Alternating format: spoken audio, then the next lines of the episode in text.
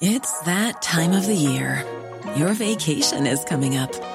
You can already hear the beach waves, feel the warm breeze, relax, and think about work. You really, really want it all to work out while you're away. Monday.com gives you and the team that peace of mind. When all work is on one platform and everyone's in sync, things just flow wherever you are. Tap the banner to go to Monday.com.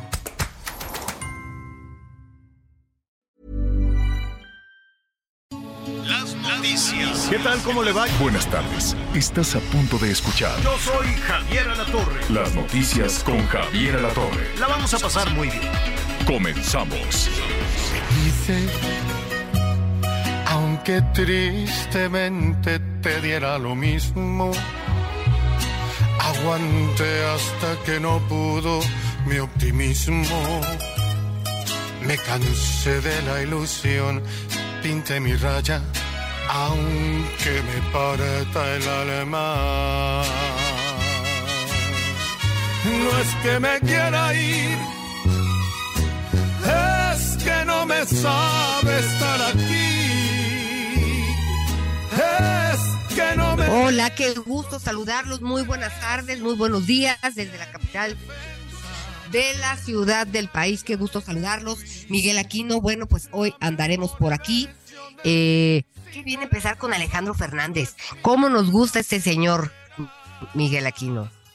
Hola Anita, ¿cómo estás? Me da mucho gusto saludarte, saludar también a todos, a todos nuestros amigos. Sí, sin duda, sin duda, aunque por supuesto con su respectiva, con sus respectivas consideraciones, este, uno de los herederos de los Fernández, de- sin duda el más, el más importante. Llenar los zapatos de don Vicente, pues creo que ni de su familia, ni ningún otro, único don Chente. Pero bueno, sin duda Alejandro también está haciendo su propia historia. Por cierto, en agosto va a tener un concierto acá en la zona de, de- la Riviera Maya.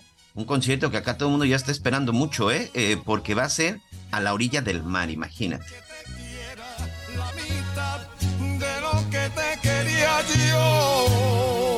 Bueno, pues ahí tenemos un- unos problemitas con la transmisión de Anita Lomelí, pero bueno, me da mucho gusto saludarlo, qué bueno que está con nosotros, gracias por acompañarnos. El día de hoy el licenciado Javier Latorre, esperemos que se conecte dentro, dentro de unos minutos, está, ya saben, estas asignaciones especiales que tanto nos ha estado comentando. Uno de los temas, uno de los temas que ha estado investigando Javier Latorre tiene que ver con el campo sobre todo con los apoyos, pero también cuál es la situación en este momento en el campo. Ya lo veíamos hace, hace unos días en el estado de Sinaloa, en donde pues había problemas porque con el tema de los fertilizantes, pero sobre todo con el tema de los pagos, de que les están pagando a muy, a muy bajo costo, pues la producción principalmente del trigo, del, del maíz, y esto pues está representando unas pérdidas importantes. Imagínense trabajar cuatro o cinco meses eh, hectáreas y miles de metros cuadrados de terreno en donde se generen ahí algunas toneladas para que en promedio les paguen toneladas en cinco o seis mil pesos. Por supuesto que eso no le, no le reditúa absolutamente a nadie. ¿Por qué? Pues en ocasiones ni siquiera alcanzan a recuperar el monto, el monto invertido. Parte de lo que está trabajando, parte de lo que nos estará ya después comentando el señor Javier Alatorre. Hoy vamos a tener varias entrevistas muy interesantes. Usted ya recibió su reparto de utilidades. Recuerde que el último, el último mes, perdón, el último día de mayo, precisamente se vence la fecha para recibir el pago de el pago del aguinaldo. Exactamente el próximo miércoles 31 de mayo se estaría, pues debería de estarse cumpliendo. ¿Quién, perdón, el reparto de utilidades? ¿Quién tiene que recibir utilidades? ¿Bajo qué condiciones? ¿Cuánto? ¿Qué empresa está obligada? De todo eso también vamos a platicar. Y por supuesto, otro tema que también vamos a hablar el día de hoy, aprovechando que tendremos invitados de los eh, contadores públicos, vamos a platicar acerca de las declaraciones de impuestos. También ya declaró impuesto. Hace unos días, eh, no, no sé si ya está Anita Lomelí.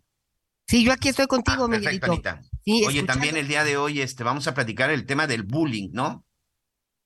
Qué importante en todo momento platicar del tema del bullying, platicar de los impuestos, Miguel Aquino. Es importante no dejar, eh, no llegar al último momento, porque entonces todo se satura, todo se vuelve un poquito más complicado y de pronto hay abusos. No acepte gestores. Al rato vamos a hacer todas esas preguntas porque hay muchas inquietudes. Hay gente que no ha pagado pues porque todavía no le alcanza. Esa es una situación. Pero eh, no caiga en manos de gente que aprovecha esos momentos de desesperación para eh, ayudarle con, entre comillas, ayudarle y estafarlo de alguna manera. Eh, fíjate que las extorsiones, Miguel Aquino, estaba yo, ya que hablamos de estas estafadores, gestores, coyotes, este, ahora en extorsiones también te dice, no has pagado tus impuestos, ¿verdad?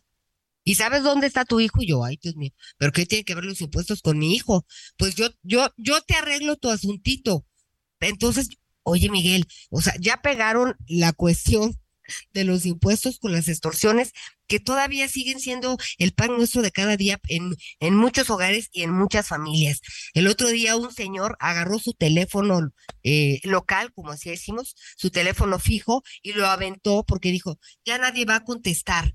Su esposa cayó en, en, en el susto de, de, que le faltaba una de sus niñas, que no contestaba el teléfono, que no aparecía, fue y depositó, y pues una de las personas más que, que, que es este, pues defraudada y estafada, y en muchos casos pues acaban con los patrimonios, ¿no, Miguel?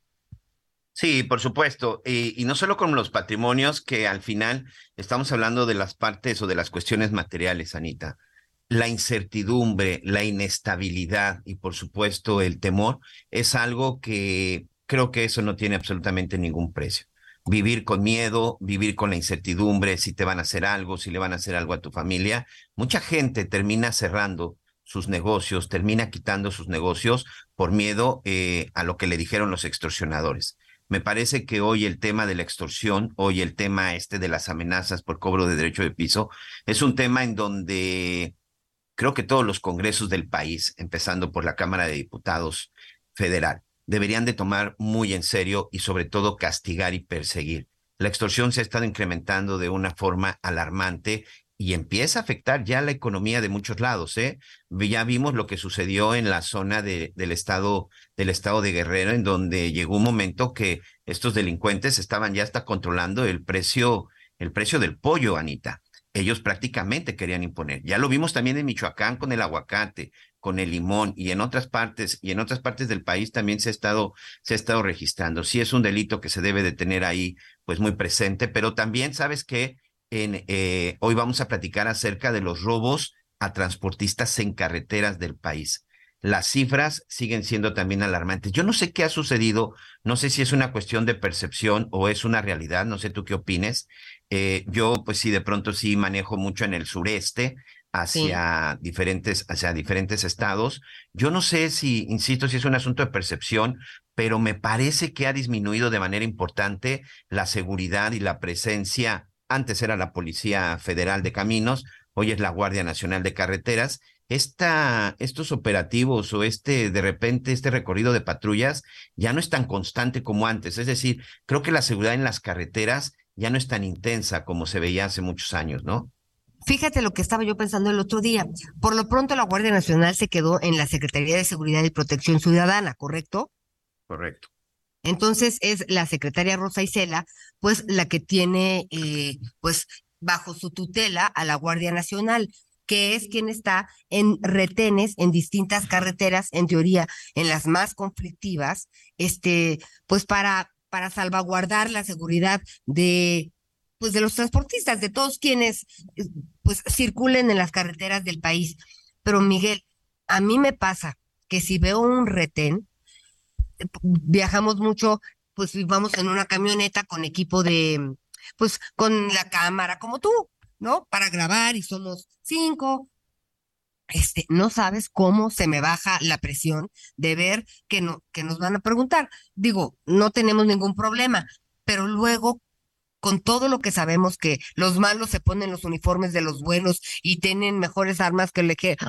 Miguel, que no, yo digo, ay, ojalá que estos sean de los buenos y si son de los malos, que no les importe quiénes somos nosotros. Porque, Miguel, esa es la otra, que estén los retenes cuidando las carreteras, pero los buenos, ¿no? Claro. Que sí sean, que cuando los veas te sientas mejor, porque esa es otra, te llena de angustia cuando se te van a acercar y vienen armados. O sea, a mí, este, digo, ahora ya en la ciudad ya es bastante, muy, bastante común ver una pick-up con, eh, eh, pues, oficiales, con soldados de la Guardia Nacional que no son soldados o sí son soldados, armados con su casco, siempre digo, se han de estar muriendo de calor, este, con sus lentes negros en, en cualquier avenida, o sea, en el periférico, en constituyentes, pues a ti te debe haber tocado verlos aquí, cada vez es más común, pero sí es un, o sea, ay, ojalá que fueran símbolo de certidumbre, esperanza y tranquilidad. Este, y cuando están en sus retenes, a mí no me dan buena espina hasta que ya los pasé. Me apena mucho confesárselos, pero es un sentimiento generalizado, Miguel. Sí, sí, sí, hay que tener, hay que tener, por supuesto, mucho cuidado, mucho cuidado al respecto. Oye, y también, este, bueno, pues el día de ayer se llevó acá, se, se efectuó, se llevó a cabo el primer partido de la final, un partido bastante aburrido, o no sé si fue una cuestión de estrategia, pero la verdad es que fue un, un partido, un partido sin goles, y digo aburrido sobre todo en el sentido de que, bueno, pues siendo la gran final, pues tú esperarías que pues literal salgan a partirse el alma, ¿no? Pero fueron muy prudentes. Bueno, creo que Tigres lo intentó. Por supuesto que para las Chivas es un muy buen resultado. Por supuesto que para el Guadalajara llegar 0 a 0 a su casa es un buen resultado, pero bueno, pues ya vimos lo que le pasó al América. A pesar de que llevaba un gol de, de ventaja, llega, llega al estadio y bueno, pues sucede toda una, llega a su propia casa y pues ya vieron todo lo que sucedió. Pero bueno, esperemos que no se repita esa historia, por supuesto. Pero bueno, pues el día de ayer este, se efectuó este partido. Vamos a platicar hoy con Edgar Valero. Y también hoy regresa a Mónaco Sergio Checo Pérez. El, este, el piloto mexicano que está haciendo, pues, un, la verdad, un, torneo espectacular, regresa también a las pistas y regresa a Mónaco, ¿eh? Un lugar que lo ha visto ganar, un lugar en donde celebró el, año pasado un podium en donde se llevó, se llevó este gran premio y en donde empezaba poco a poco el Checo Pérez a mostrar lo que tendría que, pues lo que tenía que ver y sobre todo lo que tenía que hacer su compañero de equipo Max Verstappen. Entonces tenemos también varias cosas interesantes en deportes y también, por supuesto, vamos a estar platicando al respecto, Anita. ¿Qué te pareció el partido? Pues mira, Miguel, lo vi poquitín. Este, la verdad es que ya ves que yo ni soy fan, nada más tenía ganas de ver cómo estaba tu humor. Y sí dije, qué lentos todos, qué horror. ¿Y tú ya tienes tu boleto para el domingo? ¿Qué pasó? ¿En no, qué te no tengo boleto. No, te creo, Miguel Aquino. No, no, no, no hay, no. hay forma de conseguir boletos. Este, la última, mi última esperanza es literal hasta el día, hasta el día de mañana, pero creo que voy a tener que ser de los millones que lo verá a través de la televisión. No hay boletos. Anita, tenemos ya nuestro primer entrevistado. Ya lo platicabas hace un momento, Miguelito. Oigan, si alguien tiene un boleto por ahí, échenos la mano. O sea, no sean revendedores gachos, pero sí andamos, sí andamos requiriendo un boleto.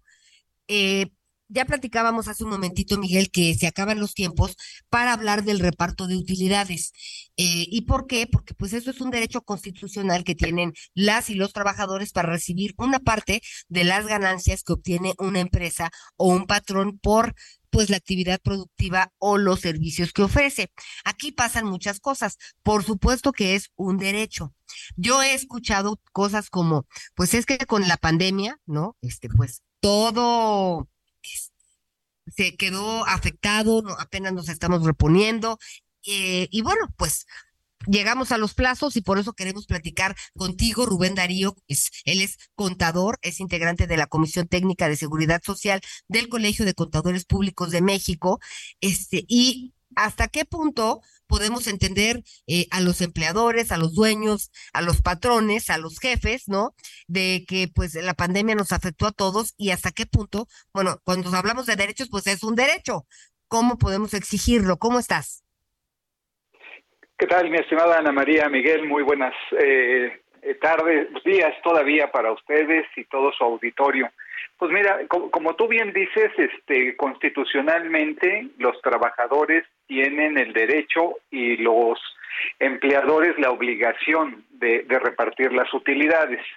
Venimos recuperándonos de, de, una pandemia, pero fíjate que en el caso particular, pues este, la pandemia de alguna manera se ve reflejada en las utilidades de la empresa. En la medida en que se tengan utilidades, muchas pocas o, o o bastantes, es obligación del patrón de la empresa pagar sus utilidades. Y para esto, eh, como saben, en términos generales, el plazo que bien lo señalaban está por vencer. Tradicionalmente el plazo se vence el 31 de mayo, porque la ley establece 60 días de la fecha en que se deba pagar el impuesto sobre la renta para distribuir estas utilidades. Hay que recordar que en el caso de las personas físicas, la fecha en que se debe pagar su declaración es el 30 de abril, entonces los 60 días contarán a partir de, del mes de abril, ¿no?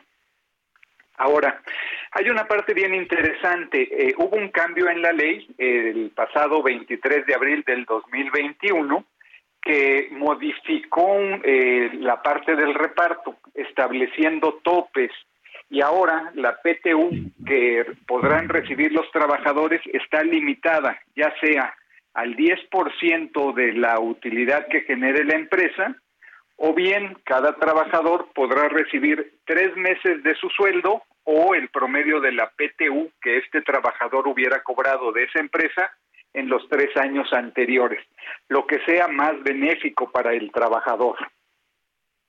Ok, oye, y por lo regular esta parte como trabajadores y trabajadoras no nos la sabemos. ¿Cómo podemos saber, este, cómo podemos saber qué nos corresponde, qué está pasando? Este, el tiempo se acaba y si no han recibido este, esta, este reparto de utilidades, pues es momento de levantar la mano. Este, vamos a recursos humanos, vamos con nuestro jefe directo, o cómo, cómo, cómo, cómo sugieres. Mira, Ana María, esa, esa parte es súper importante porque tradicionalmente no se había este, hecho, digamos que valer este derecho de, estar informados. Este, ahora la Secretaría del Trabajo y Previsión Social está muy vigilante de lo que establece la propia ley, ley federal del trabajo respecto al pago de la PTU. La Ley Federal del Trabajo establece que cada empresa deberá constituir una comisión mixta de PTU formada en este caso por igual número de, representantes de los trabajadores que igual número de representantes del, patrón. Deberán sesionar en una comisión que tiene todas las eh, formalidades que se deben de seguir para constituir una comisión. Esta comisión es la encargada de hacer el cálculo de la PTU, es la encargada de identificar este cuánto va a recibir cada uno de los trabajadores y además ponerlo en un lugar visible. Entonces, como trabajador, deben estar en espera de esta notificación de la comisión mixta indicando, obviamente cuidando toda la parte de confidencialidad de la información y todo eso, pero la cantidad de PTU que deban de recibir los trabajadores debe de estar puesta en un lugar visible o ahora con la época era digital, seguramente en pizarrones, pancartas o correos electrónicos que esta comisión o el área de recursos humanos, como bien lo señalaste, tiene que dar a conocer, ¿no? Entonces, sí la invitación sería que hay que estar muy pendiente y si no, pues obviamente en las empresas que tienen sindicato, acercarse a sus representantes sindicales. En aquellas que no tienen un sindicato, con independencia de la obligación de que existiera ahora de adherirse a uno, eh, pues pueden ir al área de recursos humanos, quien tradicionalmente comunica o va este, notificando cuál es el importe de la PTU que cada uno de los trabajadores debe de recibir.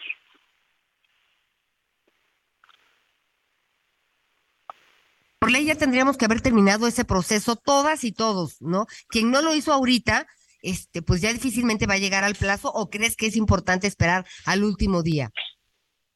Bueno, mira, en el caso, en el caso particular, sí los, los tiempos ya se dieron como para conocer cuál sería el importe de la PTU que se va a distribuir. No obstante, eh, una vez conocido ese, ese eh, importe, el plazo para su pago sí tiene que esperarse en algunos casos al cumplimiento de, la ley, a más tardar 31, 31 de mayo.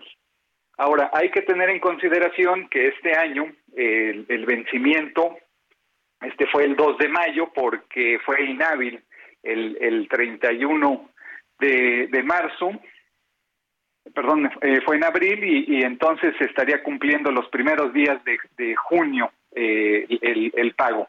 Ahora bien, te digo, también eh, los trabajadores tienen la posibilidad de acercarse a esta comisión en caso de que consideraran que hubiera irregularidades o cuentan incluso con el apoyo de la Secretaría del Trabajo y Previsión Social para exigir el pago en caso de que consideren que el patrón no está cumpliendo este con su obligación, importe, etcétera, ¿no? De acuerdo. Oye, y hablando también, esto, esto es importante que lo consideremos porque es un derecho. De repente es, es eh, engorroso. A mí me choca tener que andar en la visita de las siete casas para lo que a uno le corresponde. Pero ¿sabe qué? Que nos choque. Hay que hacer lo que hay que hacer porque es un derecho. La otra, mi querido contador, la declaración anual de 2023 también ya tenemos el tiempo encima, ¿correcto? Sí, mira, la declaración del 2023 como, eh, como tal, que digamos que corresponde al ejercicio del 22 y se presenta en el 23, ya fue presentada. Entonces, si fue una empresa como tal, se presentó eh, a más tardar el 31 de marzo. Y si es persona física, se presentó el 30 de abril.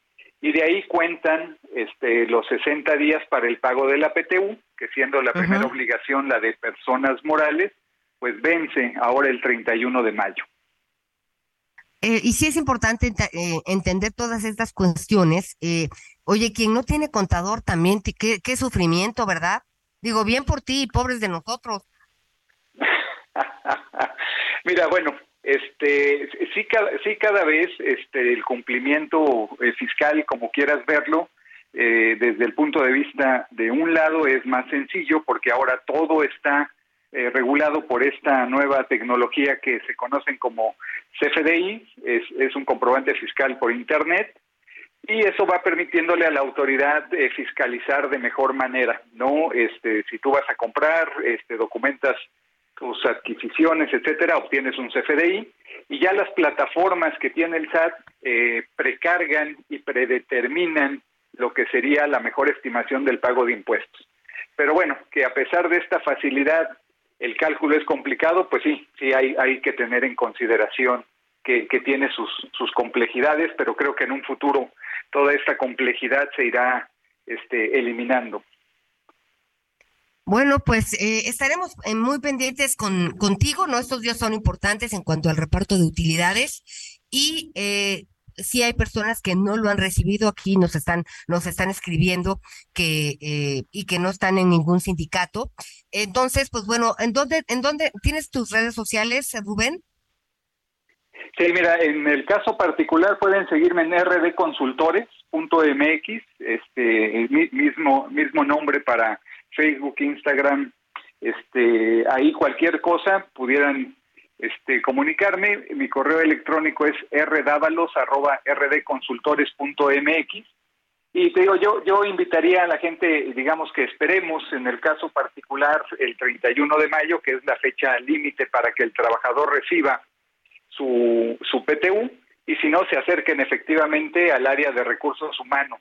¿no? En condiciones normales, la mayoría de las empresas cumple, tú puedes ver ahí en los periódicos este, algunos anuncios de acérquense para las, personas que hayan trabajado a cobrar su PTU y si no, que válidamente se acerquen con la Secretaría del Trabajo y Previsión Social, quienes les ayudarán a este, aclarar las dudas que tengan o a exigir el pago en caso de que éste proceda.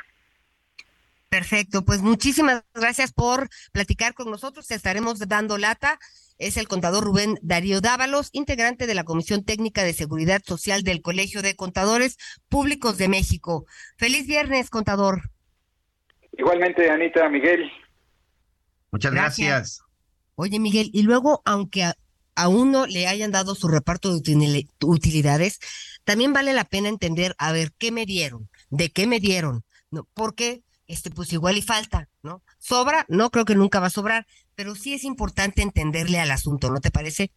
Sí, por supuesto, ese desglose es básico porque de pronto vienen las diferencias, vienen las discusiones de por qué tú recibiste tanto y por qué yo recibí tanto. Bueno, pues ya escuchamos, tiene que ver con puestos, tiene que ver con antigüedad, tienen que ver varios factores, lo que hace que no cualquiera, bueno, o mejor dicho, que no todos se reciba, se reciba la cantidad, eh, la misma cantidad. Pero bueno, pues vamos a ver qué pasa 31 de mayo se vence, se vence este plazo. Pero otra parte creo que también muy importante que aclara, Anita, si es una realidad que no todos los trabajadores podrán o deberán recibir el reparto de utilidades, solo aquellos trabajadores que verdaderamente están en una nómina o que tienen un contrato fijo. Quienes son prestadores de servicios, ellos no pueden recibir eh, o la ley no, pues no los protege o no dice que también reciban utilidades. Creo que ese es un punto muy, muy importante.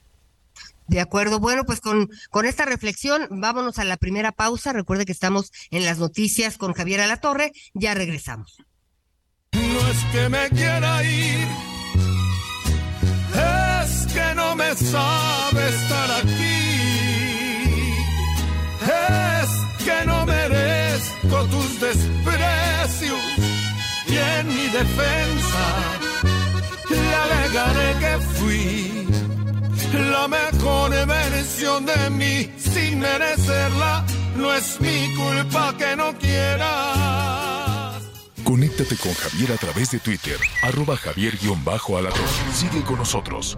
Volvemos con más noticias. Antes que los demás. Heraldo Radio, la H se lee, se comparte, se ve y ahora también se escucha.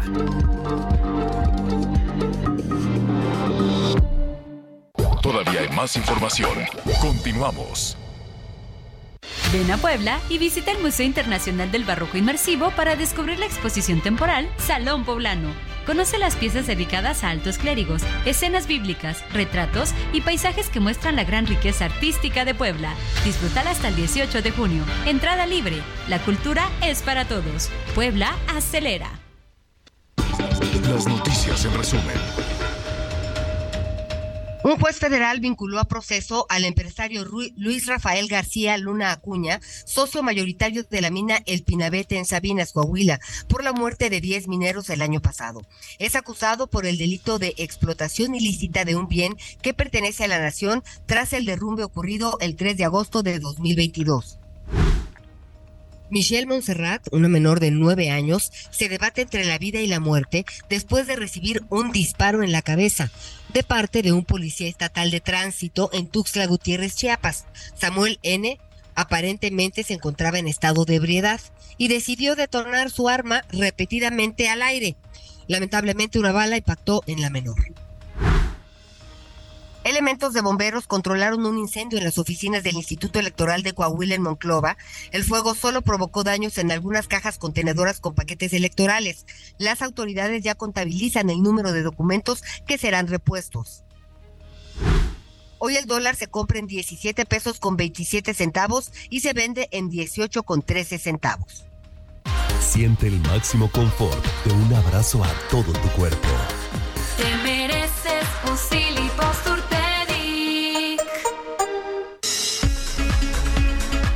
Muy bien, muchas gracias, muchas gracias Anita Lomelí, muchas gracias también a todos por sus comentarios, por sus mensajes a través de las redes sociales.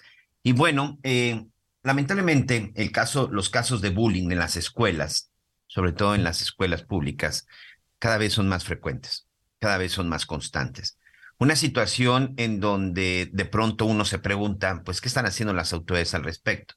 Vimos lo que sucedió en la zona de Hidalgo, lo que sucedió en Querétaro, lo que sucedió en el Estado de México, casos en donde incluso, eh, pues lamentablemente, hay jóvenes, hay niños, hay niñas que han perdido la vida. Es el caso de Yetza Abril, una joven de 15 años, estudiante de la preparatoria número 3 de la Universidad Nacional Autónoma de México, en la, en la capital del país, y quien lamentablemente eh, pues tomó, tomó la decisión de quitarse la vida el 25 de abril. Cuando se empezó a llevar a cabo la investigación y sobre todo cuando se empezó a ver pues qué era lo que había sucedido y por ahí algunos mensajes que había dejado esta joven de 15 años, pues los padres señalaron de manera directa a tres profesores, al profesor de inglés, de geografía y de matemáticas. Los padres aseguran que ya Ietza le había dicho a las autoridades que ya los había puesto sobre aviso que estos tres eh, profesores de alguna u otra forma la estaban eh, acosando, le estaban haciendo bullying, la estaban presionando, pero jamás se dieron cuenta, o no sé si no se dieron cuenta, pero al final provocaron que esta niña tuviera esta o tomara esta decisión. Hoy yo le quiero agradecer, como siempre, a Salvador Guerrero Chiprés, presidente del Consejo Ciudadano para la Seguridad y Justicia de la Ciudad de México, que platique con nosotros en las noticias con Javier La Torre porque, Salvador, hay campañas, hay estrategias, hay mecanismos. Ustedes mismos tienen ahí campañas, asesoría, apoyos, pero este asunto del bullying, pues sigue creciendo. Parece no quiero decir si ya se salió de las manos o tú qué opinas al respecto. Gracias y bienvenido. Pues muchísimas gracias a ambos. No saben qué importante es que ustedes sean tan generosos para abrir el espacio y reflexionar con, con equilibrio respecto de lo que está pasando o habría pasado. En primer lugar, hay que decirles a todos los jóvenes, niñas, niños, sobre todo de la secundaria y la preparatoria, quienes son quienes más reportan bullying al Consejo Ciudadano de todo el país, que ahí hay una mano amiga, hay un conjunto de psicólogos, de psicólogas, de abogadas y abogados para ayudar en los casos de bullying, porque el bullying es el síntoma de violencias que pueden estar ocurriendo en la propia casa, en el entorno familiar y que luego desembocan en actitudes que no son aceptables en la propia escuela. Así que primero comprender eso, segundo entender que además de que hay este acompañamiento que ofrece el Consejo Ciudadano y otras instituciones con las cuales tiene alianza el Consejo, pues existe esta sugerencia de recuperar padres, madres de familia, maestros y maestras, autoridades escolares, autoridades del espacio público, pues un trabajo convergente, colaborativo y cooperativo ante el bullying.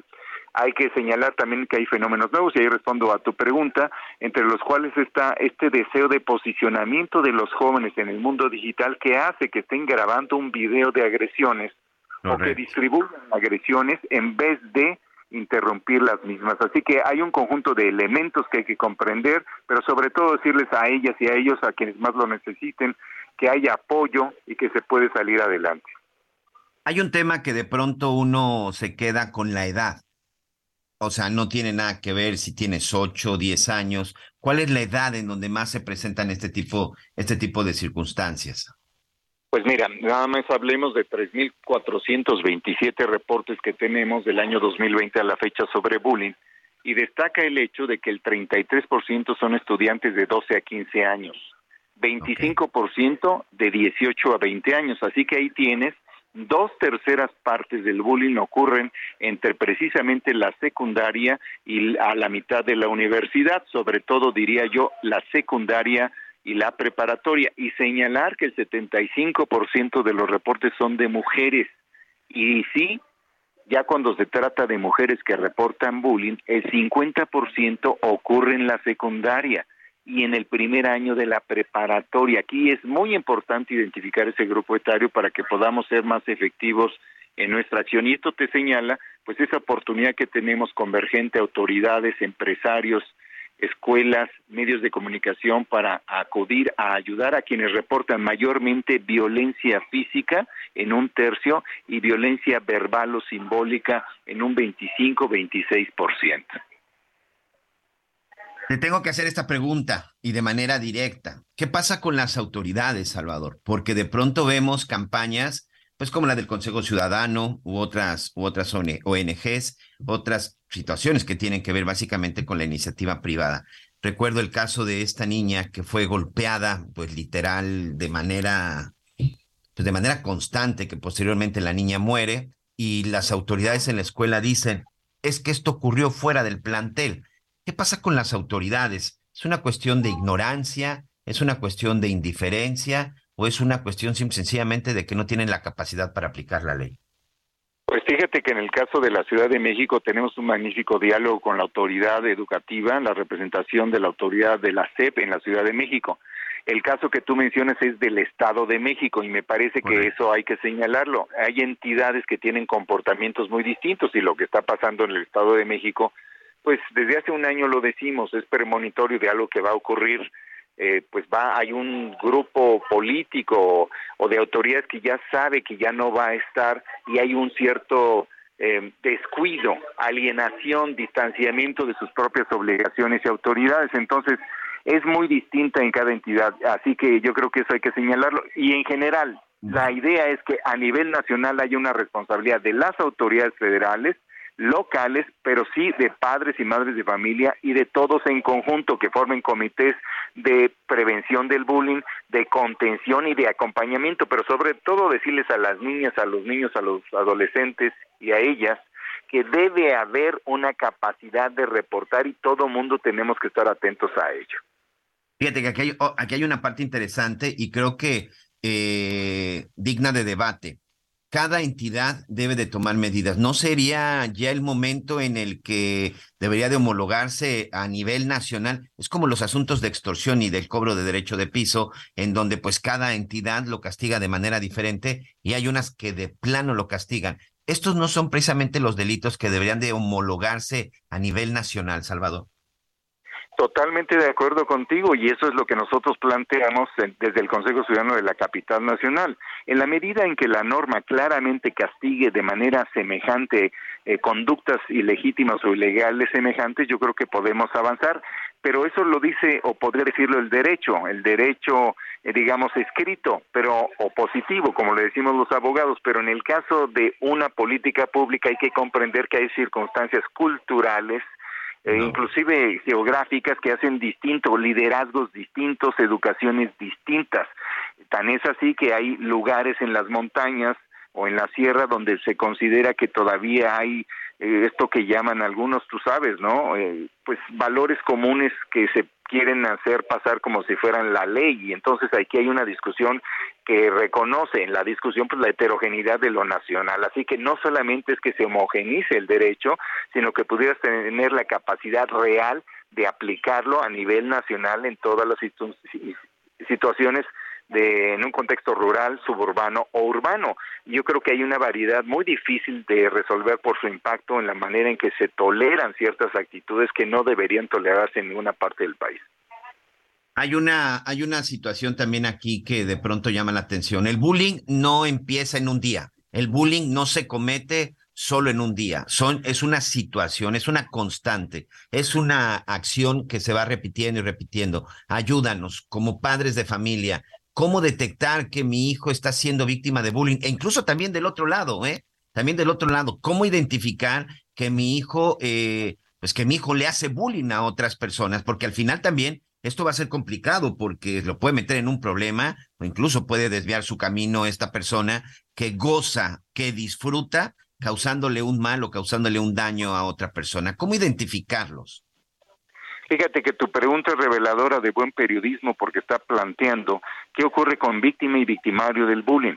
Lo primero que hay que decir es que el padre o madre que advierte que su hijo está cada vez más aislado, que tiene modificaciones muy violentas de humor, que eventualmente sus hábitos alimenticios han eh, sufrido modificaciones importantes, que eventualmente se ha separado de su grupo consanguíneo o de amistades, o que también cubre partes de su cuerpo porque eventualmente quiere ocultar cómo ha sido dañado físicamente, pues puede estar frente a un caso de bullying, pero también de alguien que, que lo practica.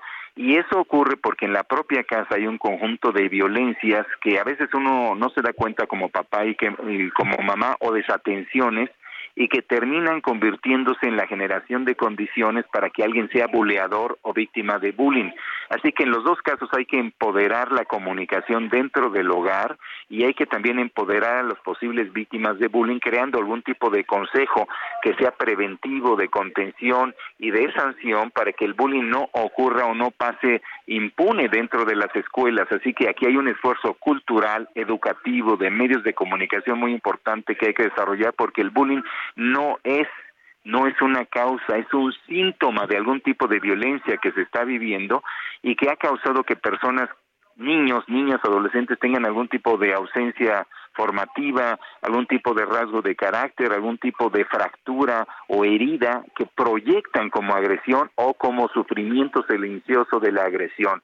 Así que necesitamos una comprensión integral de algo complejo, pero también tenemos que comunicarlo de manera sencilla. Hay que combatir el bullying. El Consejo Ciudadano tiene un número, lo digo de, rapidísimo, es 55 55 33 55 33 es un WhatsApp, atendemos de manera gratuita para todo el país, todos los días del año, a toda hora.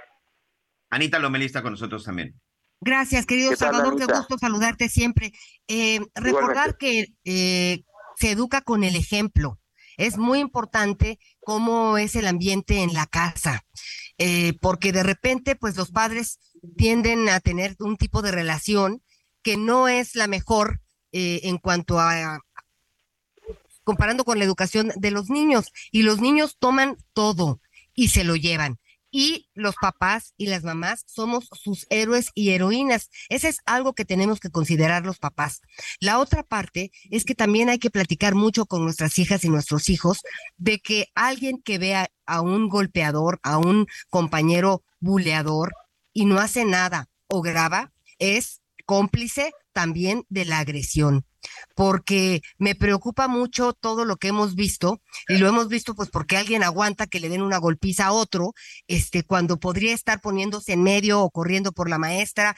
Hay muchas cosas que tenemos que hacer desde casa para combatir el bullying, ¿no lo crees? No, totalmente de acuerdo y tú lo comprendes por la sabiduría de ser mamá y creo que ya también eres abuelita y te felicito.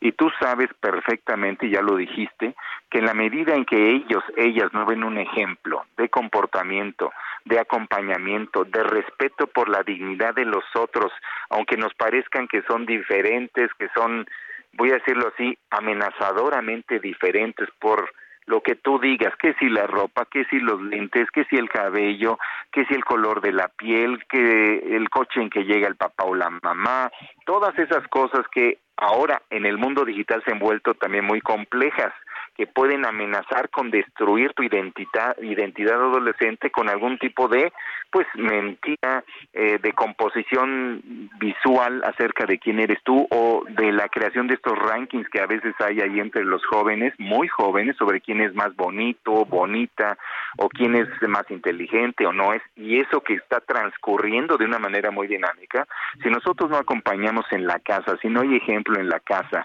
en la escuela, en el espacio público, en los medios de comunicación, si nosotros estamos difundiendo odio en las redes sociales o admitiendo que se ofenda a otros y a otras adultos o adultos, ¿qué clase de ejemplo somos?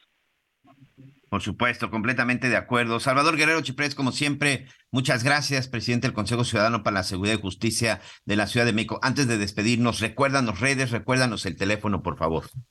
Con todo gusto, Consejo Ciudadano MX, ahí estamos en redes, Consejo Ciudadano nos buscan en cualquier eh, equivalente a Google y ahí nos encuentran y el teléfono que es WhatsApp y atención inmediata es 55 55 33 55 33 del Consejo Ciudadano para la Seguridad y Justicia de la Ciudad de México. Muchas gracias, Salvador. Gracias a ambos. Buen día. Hasta luego. Oye, Miguelito, y fíjate que hablando de este tema, la encuesta nacional sobre discriminación, conocida como ENADIS, con datos recopilados por el Instituto Nacional de Estadística y Geografía entre el 18 de julio y 9 de septiembre del año pasado, reveló un incremento casi del 18% en la proporción de personas que aseguraron haber sufrido un acto discriminatorio en comparación con el anterior registro. Esto me llama muchísimo la atención porque pues mientras más hablamos de inclusión, de respeto, de derechos humanos, no es posible que a la hora que vengan los datos, ¿no? Las cifras, los números, lo que se mide, este, pues salga que vamos como para atrás. Esto me cuesta mucho trabajo entenderlo. Sí, ¿sabes también qué es lo que pasa? Que de pronto pareciera que hay muchas campañas o muchos discursos que solamente es para para cumplir, ¿no? Como dicen, son declaraciones cumplidoras, declaraciones populistas, cuando no solamente se trata de hacer declaraciones, sino se trata de llevar a cabo las acciones. A mí en lo personal me parece que nos falta mucho para este tema de la discriminación o en el tema del bullying.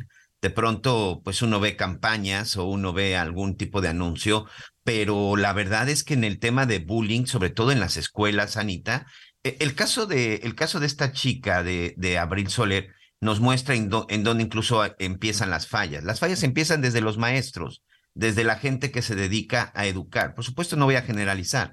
Seguramente hay quienes se han ocupado y preocupado para poder atender. Yo la verdad desconozco, no sé si tú tienes eh, eh, esta información y si no para que nos la compartan nuestros amigos. Yo no sé si por parte de la Secretaría de Educación Pública, yo no sé si por parte del gobierno de algún estado o incluso de la propia Comisión Nacional de los Derechos Humanos o de alguna instancia que vele por la por los por los niños, por los jóvenes como el DIF. Yo no sé si alguna de estas de alguna de estas dependencias hacen campañas, pero campañas en el sentido de ir a las escuelas y hablarle a los niños, de tratar de hacer un estudio para identificar, darles cursos a los maestros, hablar con los maestros y sobre todo explicarles cómo pueden detectar el bullying y sobre todo cómo pueden eh, prevenirlo. Pero lo más importante, que los maestros no lo cometan, que los maestros no caigan en ese juego. Una, una cosa es presionar, una cosa es exigir, pero otra cosa es ya acosar y ya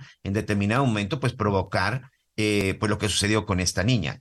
Creo que también es muy, muy complicado de repente culparlos de manera directa, pero de que algo estuvo mal, algo estuvo mal y alguien falló y alguien falló en esta ecuación entre estudiantes y entre estudiantes y maestros. Yo creo que eso es lo que verdaderamente se tenía que hacer e insisto, no solamente es cuestión de poner cartelitos o de repente hacer ahí alguna mención, no es verdaderamente trabajar de fondo en el tema del bullying. Atención, las víctimas de bullying están siendo nuestros niños y nuestras niñas y lo peor del caso, en el lugar en donde deberían de estar más seguras, la escuela, Lomelí. Fíjate que yo me quedé eh, eh, que había en, que había una campaña que decía eh, escuela libre de acoso, ¿no? Escuela libre de acoso pero realmente ahorita están mucho más enfocados en el tema de contra las adicciones, cuando deberían de ser todos los frentes, porque en la escuela y en la casa se rebotan todos esos temas y Miguel, pues sí, tendría que haber un espacio para que durante 10 minutos se sentaran en un círculo, ¿no? Este, y hablar a lo mejor de cosas que pasan eh, eh, en, en, la actualidad, ¿no? A ver qué opinan, qué hubieran hecho ustedes en este caso, con, con, niños de la edad, ¿no? Con los niños más pequeños, pues tenemos que empezar, pues desde no le pegas, ¿no? No, no le pegas, este, no le quitas, ¿no? Ofrécele una disculpa, muchas cosas que se tienen que hacer, pero sí creo que como, como bien dices, hace falta intensidad y hace falta constancia en todos estos temas. Tomarlo en serio. Que, tienen mucho que ver con lo que sucederá en un futuro, ¿no? Uno que puede hacer lo que le pega la gana, ¿qué esperas? ¿Que sea un ciudadano respetuoso de la ley? No. Entonces, desde chiquitos vamos todos quedándonos con una huella, este, que nos marca y que nos perfila como, como ciudadanos, como personas. Entonces, es muy importante lo que, lo que hablas sobre las campañas, sobre la información, Miguel. Y las mamás y los papás, ¿sabes qué? Te voy a decir. Talleres para padres, Anita incluso de pronto promover talleres para padres, porque decía mi abuelita que era una sabia, nadie nace y no hay escuelas para padres. Entonces, si de pronto ya hay este tipo de circunstancias, pues agarrar a un especialista, a alguien, eh, eh, algún psicólogo, no sé, algún experto que de repente pueda transmitirte y que te ayude a identificar, porque desde la casa también tenemos una responsabilidad de identificar lo que le preguntaba yo a Salvador, cómo saber si mi hijo es víctima o si mi hijo comete bullying. Fíjate que rápidamente, este, ya hace como unos ocho años, mi hijo se fue de campamento con su salón, con su generación, muy bien, todo muy bonito, y me hablan de regreso que tengo que estar, este, porque pues hay una situación. Entonces ahí voy, ahí vamos tres mamás, ¿no? Y resulta que nuestros hijos se llevaron este, unos sprays de espuma y, y lo aventaron por la ventana donde se bañaban las maestras. Yo quiero pensar que, o sea, mi hijo dice que levantó la mano y apachurró el spray, ¿no? Ojalá que eso sí, porque si no, quiere decir que se treparon y vieron a las maestras. No, no, no, no sabes, la verdad sí fue un momento terrible porque es una falta de respeto y mira lo que pasó, una maestra se resbaló. Este, entonces nos, dijeron, este, sus hijos están expulsados, queremos hablar con los padres, las madres y los hijos, este, y también los profesores. Voy y le digo a mi esposo y me dice, ¿tú crees que tu hijo es capaz de hacer eso? Y le dije, oye, me lo está diciendo la directora, ¿qué le voy a decir? Que está loca, que no, que no me mienta, ¿no? Y me dice, pues yo no estoy de acuerdo. Le dije, porque no conoces, porque no escuchaste, porque no te caíste con la espuma resbalándote. Entonces, de repente sí los papás, digo, nos cuesta trabajo. ¿Qué más quisiéramos tener unos ángeles eruditos, este, digo, y imperfectos, correctos, pero pues no es así y hay que enfrentarlo, ¿no? Este, eh, yo con las mamás nos metimos a una terapia, porque los queríamos matar y no puedes ahorcar al niño.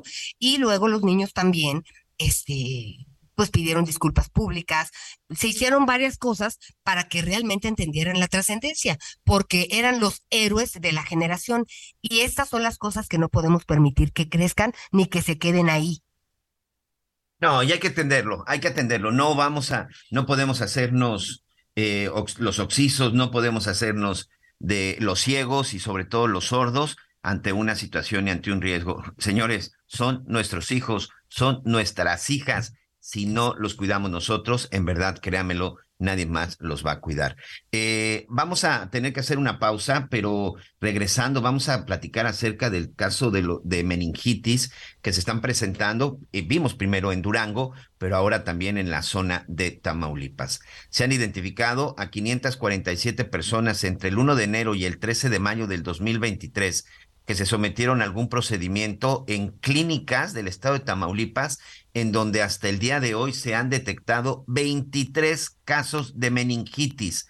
Nueve son residentes de Texas. Recordemos que hay mucho norteamericano que viene a México a este famoso turismo médico y 14 son de México, de los cuales cinco son confirmados y cuatro sospechosos. Entonces, este tema de meningitis sigue creciendo y simple, sencillamente parece que tiene que ver en hospitales privados por un asunto de, de, una, de una bacteria. Pero tenemos que hacer una pausa. Regresamos con más en las noticias con Javier Alaca. Conéctate con Miguel Aquino a través de Twitter, arroba Miguel Aquino. Toda la información antes que los demás. Ya volvemos. Heraldo Radio, con la H que sí suena y ahora también se escucha. Todavía hay más información. Continuamos. Muy bien, muchas gracias. Continuamos, continuamos con más información cuando ya son las 12 del día, tiempo del centro, tiempo del centro de México. Gracias, estamos en las noticias con Javier Alatorre. Bueno, ya hemos platicado aquí de varias, en varias ocasiones, lo que de pronto sucede en las carreteras, en las carreteras del país. Y también, como ya lo decíamos, ¿qué es lo que está sucediendo actualmente? ¿Usted qué considera, amigo? Mándenos un mensaje a través de nuestras redes sociales. Si existe una buena seguridad en los tramos carreteros, usted se siente seguro cuando circula en las carreteras, en las carreteras del país. ¿Qué es lo que está pasando actualmente en estas, en estos tramos? Y hablo de la autopista, hablo de carreteras, hablo de carreteras federales. Lamentablemente hemos reportado en más de una ocasión y hemos visto muchos videos en las redes sociales en donde cómo se están dando estos asaltos. Recordará el caso de un trailero que durante varios kilómetros llevaba al asaltante prácticamente colgando del lado, del lado de la ventanilla y cómo otro vehículo trataba, trataba de detenerlo. Entonces, bueno, ¿qué es lo que está sucediendo? Para eso, el día de hoy vamos a platicar con David Román. Él es presidente de la Asociación Nacional de empresas de rastreo y protección vehicular. Las cifras de pronto que, este, que, que vemos en comparación a otros años, y creo que es importante decir otra cosa también, este, eh, David, ya este 2023, que ya prácticamente están todas las actividades al 100% después de lo que pasó con lo de la pandemia, pues los números pues no son nada alentadores, sobre todo cuando hablamos de robo de vehículos. Gracias y bienvenido. Hola, muy buenas tardes. Muchas gracias por la invitación. Y pues sí, estamos ya ahorita registrando actividades muy similares a las, de la prepandemia y efectivamente hay muchísimos más vehículos de transporte eh, en las carreteras y eso se vuelve una oportunidad para estas bandas que se dedican a, a asaltos sobre todo. A ver, empecemos primero. ¿Qué es lo que, cómo están los números? Eh, tenemos números hasta el 2022 y por lo que veo parte del 2023, ¿verdad? ¿Cómo estamos en este momento de números relacionados con los robos? Pues mira, aquí tenemos eh, los primeros cuatro meses en donde estamos teniendo eh, un comportamiento en enero. Nosotros somos una asociación con 62 empresas asociadas y cerca de 2 millones de vehículos conectados allá afuera. Y en enero tuvimos un eh, inicio de año con 283 eh, unidades. En abril tuvimos unos 285 con ciertas fluctuaciones. Estamos viendo un, un, incremento eh, de cerca del 7% en este primer año con respecto al año anterior. Y en total tenemos ahorita 1.100 vehículos, 1.121 vehículos robados. el 80% de esos vehículos para nosotros representan vehículos de carga que es donde eh, los eh, dueños y los operadores logísticos invierten más para equipar a GP, con GPS sus vehículos y poderlos recuperar más rápidamente.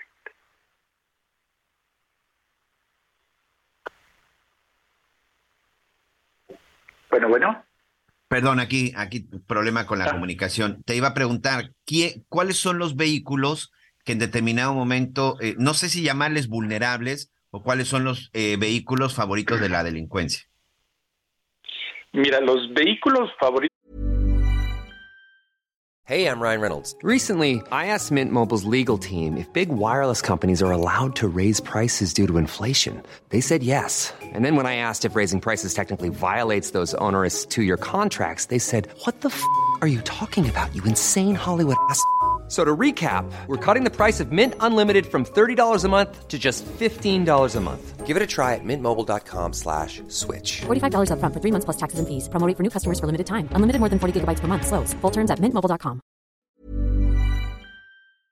de la delincuencia, por decirlo de una manera, eh, tienen que ver precisamente con los vehículos que circulan más en las carreteras federales. Eh, nosotros, nuestro primer respondiente es eh, la Guardia Nacional, porque precisamente casi todos los vehículos que circulan con una carga eh, circulan en carreteras federales mayormente.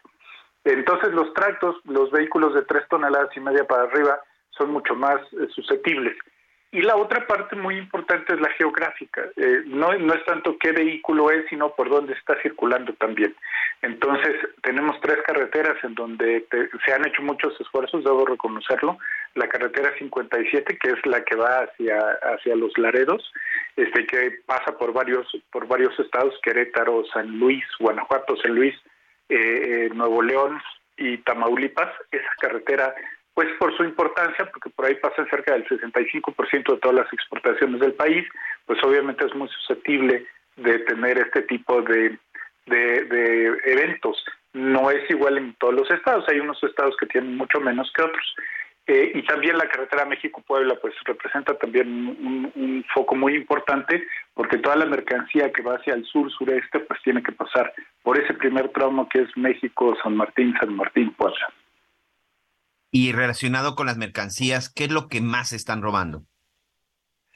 Pues aquí, lo comentamos ayer con, con la Guardia Nacional, es un asunto más bien estadístico. Tenemos una nueva estadística que estamos eh, eh, mandando eh, todos los todos los meses a nuestros principales clientes y a nuestros principales asociados y la mercancía que se roban más es la mercancía que circula más, curiosamente, ¿no? Los artículos básicos, la, canasta básica y todos sus derivados que circulan muchísimo, y más en ciertas temporadas porque tenemos alguna estacionalidad. Eh, entonces, esa es una de las eh, mercancías más robadas. Luego, y esto indica también cierto grado de infiltración, ahí los eh, artículos más caros, los artículos como electrónicos y vinos también están presentando una, una, una fuerte eh, demanda en, este, en estos mercados negros y pues también los están localizando más y los están robando más, mi estimado. Oye, aquí hay, aquí hay algo que me llama la atención, canasta básica, hablamos de alimentos. Yo no sé si ustedes como parte del seguimiento, como parte de las investigaciones que les han compartido, de pronto dices, bueno, se robaron tantas toneladas, no sé, de arroz, de frijol o de otro tipo, otro tipo de insumos. ¿Han ustedes eh, tienen esta cercanía con la autoridad para saber en dónde lo comercializan, David?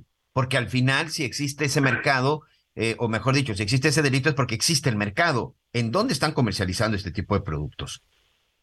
Sí, eh, una parte muy importante de nuestros asociados es que han desarrollado mucha tecnología que ya va infiltrada en la carga. Eh, entonces estamos eh, teniendo información de pues de muy buena mano, de primera mano y de muy y muy confiable de dónde está terminando esa mercancía.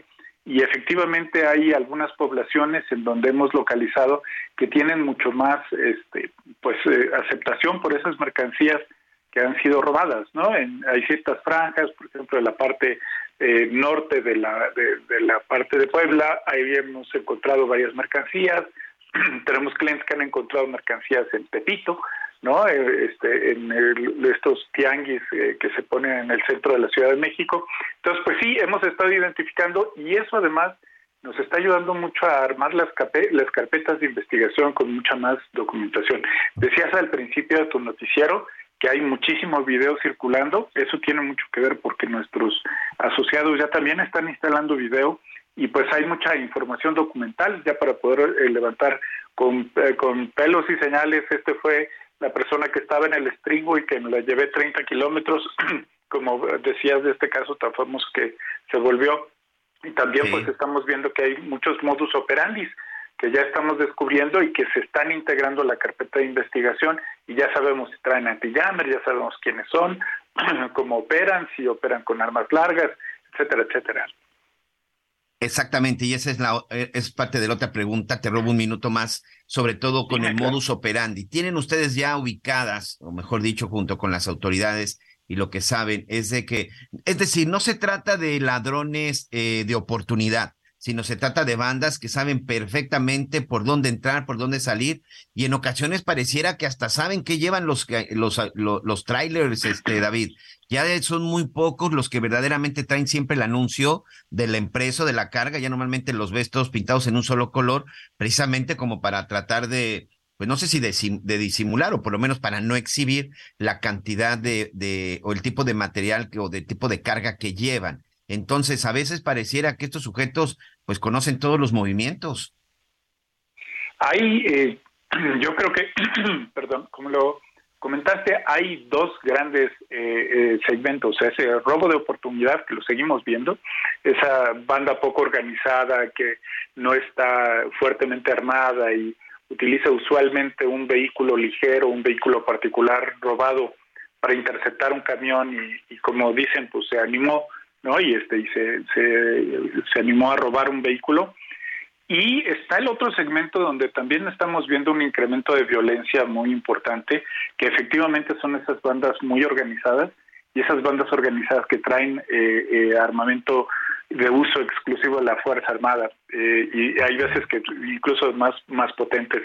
Efectivamente, en los que se ven más organizados, lo que estamos viendo son modus operandi mucho más sofisticados, saben muy bien cuándo, y cuándo circula el vehículo y qué carga trae.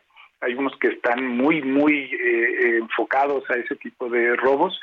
Y lo que está haciendo la tecnología nos está ayudando a identificar las zonas. Tenemos una herramienta tecnológica muy interesante que se llama Sentinela.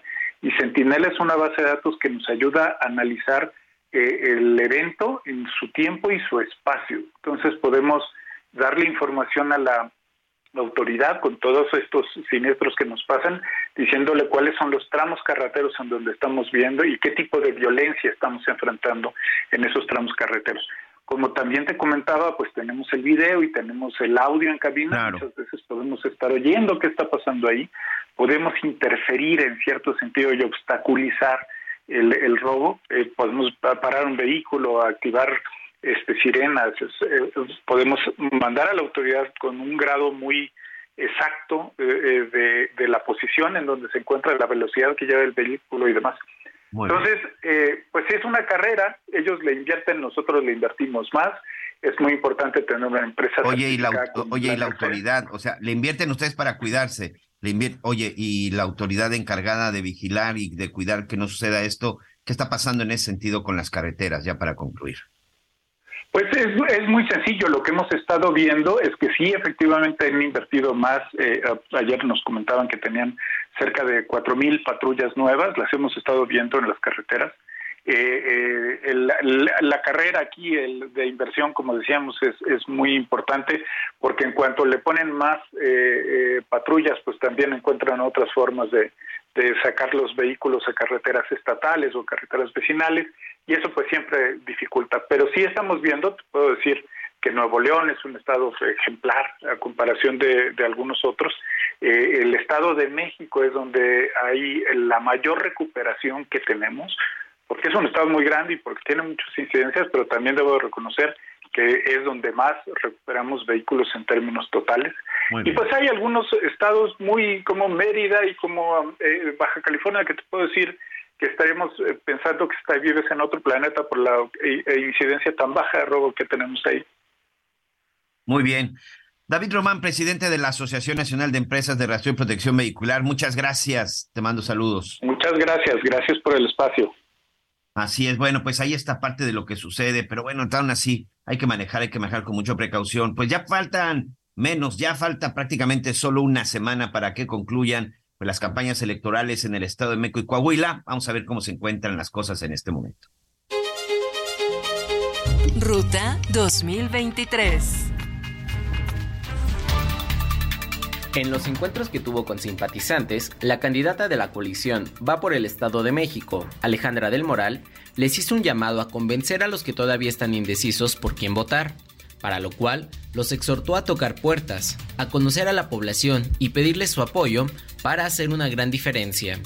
En la recta final de la campaña, Alejandra aseguró que el PAN, el PRI, el PRD y Nueva Alianza, partidos que la postulan, están más unidos que nunca y reveló que ya sumaron a millones de ciudadanos que no militan en ningún partido político.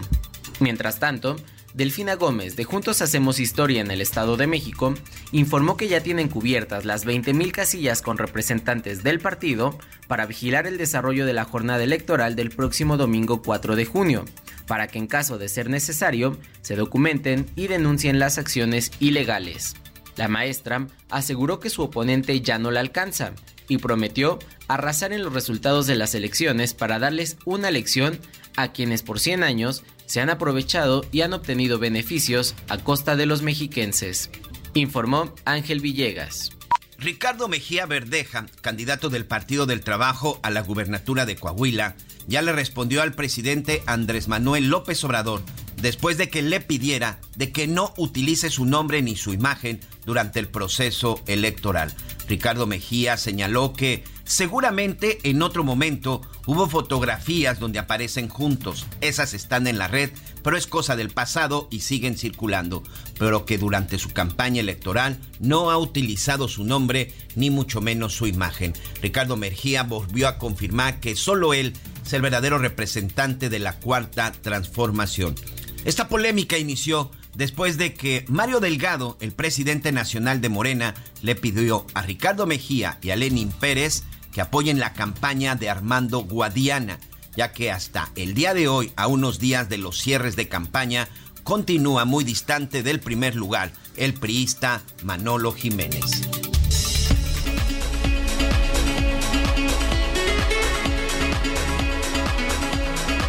Pues bueno, Miguelito, así están las cosas. Oye, fíjate que eh, tuve la oportunidad de estar en Malinalco, en el Estado de México, este el miércoles y el jueves, y todas las bardas, bueno, muchas bardas, pues están con toda la eh, publicidad de las políticas en este caso. Yo no sé en qué estudio o quién dice que si pintas más bardas ganas. ¿no?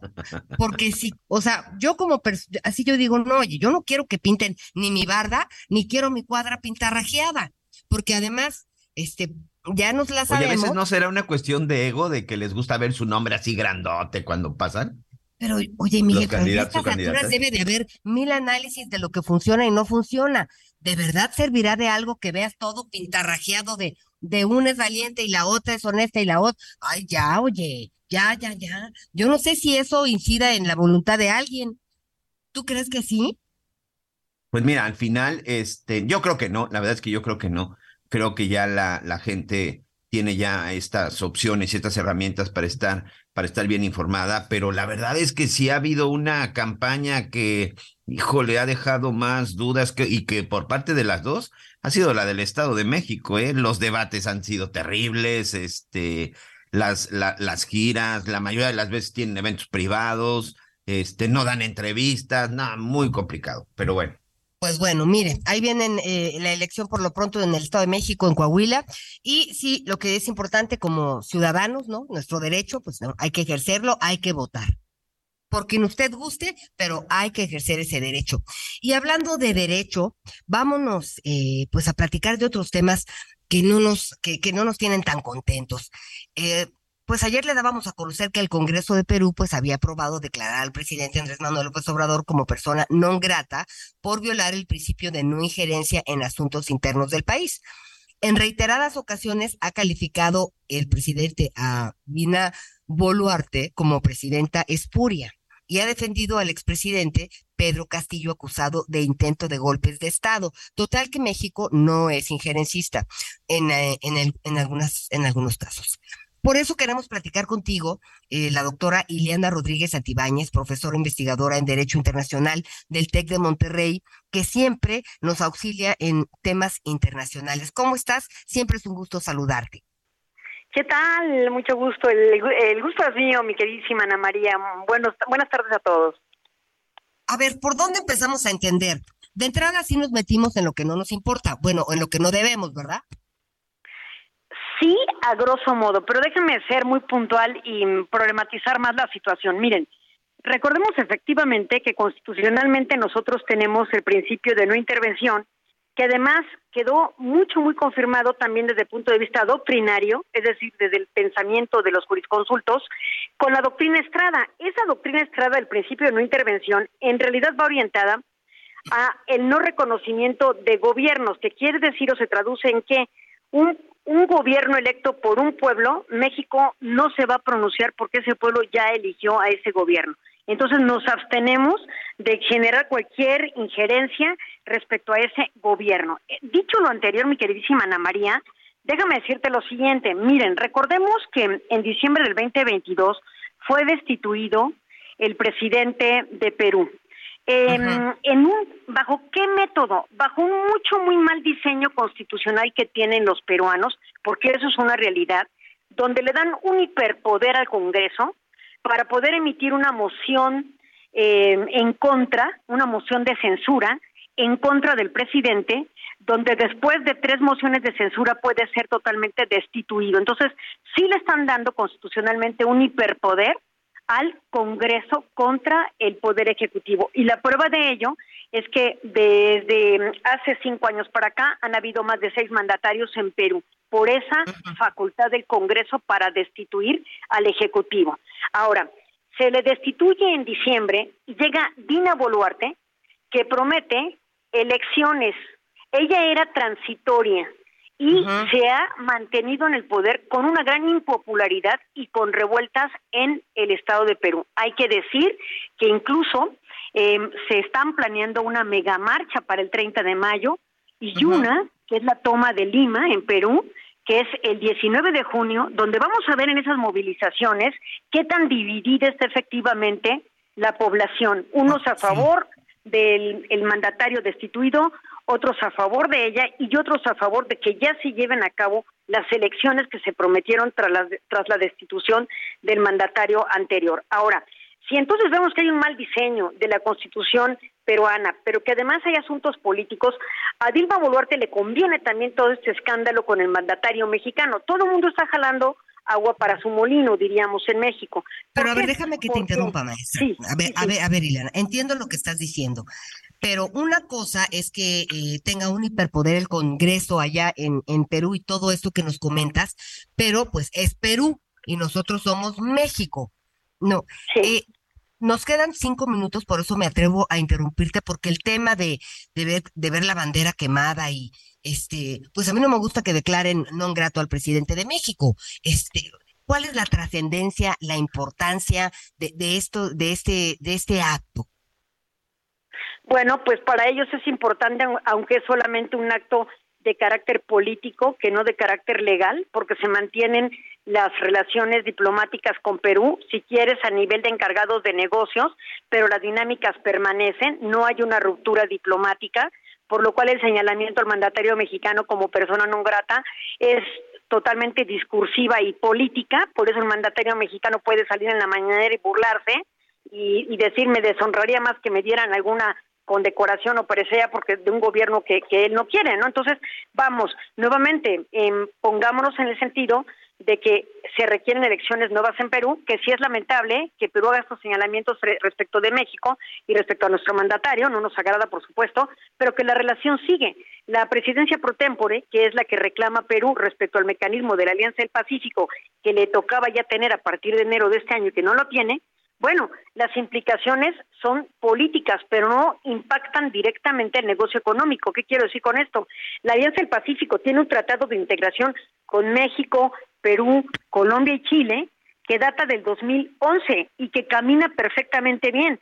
Tenemos una desgrabación de aranceles del 98% en el comercio intrarregional y se espera que en este año logremos que disminuyan los aranceles prácticamente el 20% de aquí al 2030. Entonces, hay una dinámica comercial intrarregional muy eficiente y muy importante que sigue su marcha independientemente del escándalo entre los líderes políticos. Y yo creo que eso es una buena señal, que si seguimos teniendo eh, este comercio intrarregional, lo demás es discursivo. Y totalmente lamentable, pues sí, a nadie nos agrada que esté en este tipo de conflictos en nuestro país.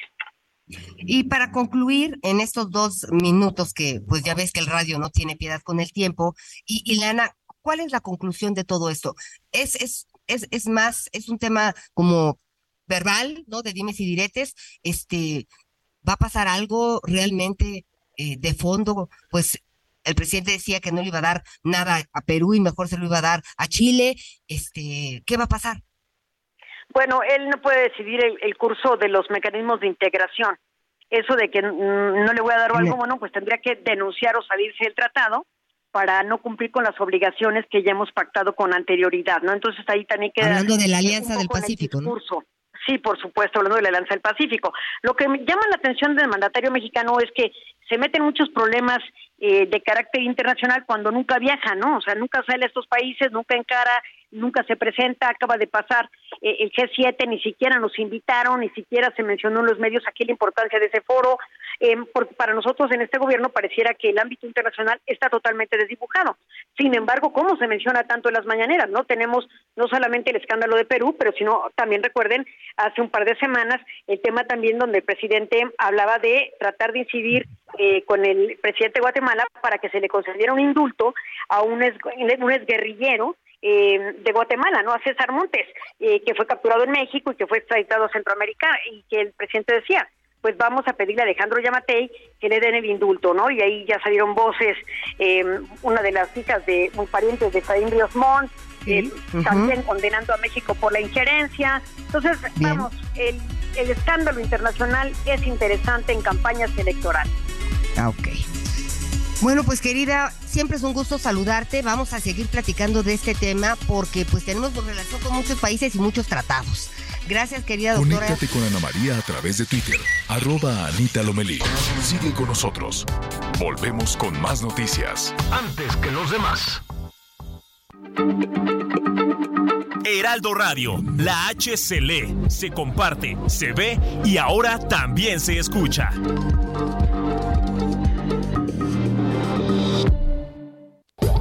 Más información. Continuamos. Las noticias en resumen.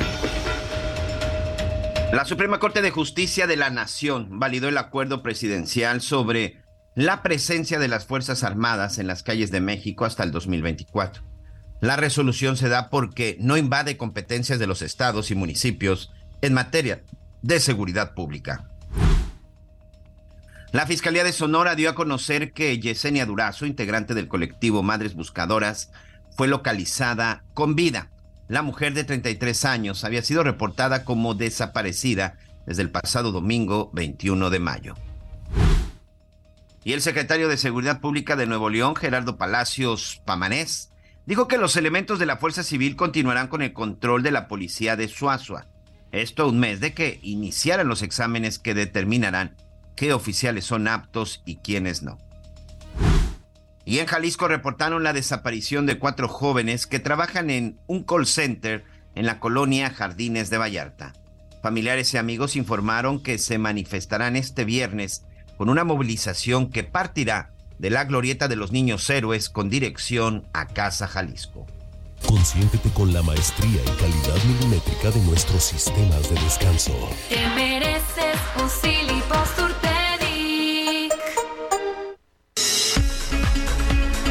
Muy bien, muchas gracias, gracias por sus mensajes. Continuamos con más, con más información y aquí hace aproximadamente un par de semanas platicábamos que en el estado de Texas, en el estado de Texas en los Estados Unidos, sacaban un comunicado por parte de, como por parte del equivalente a la Secretaría de Salud, en donde se informaba de por lo menos nueve norteamericanos que habían sido pues, detectados con meningitis.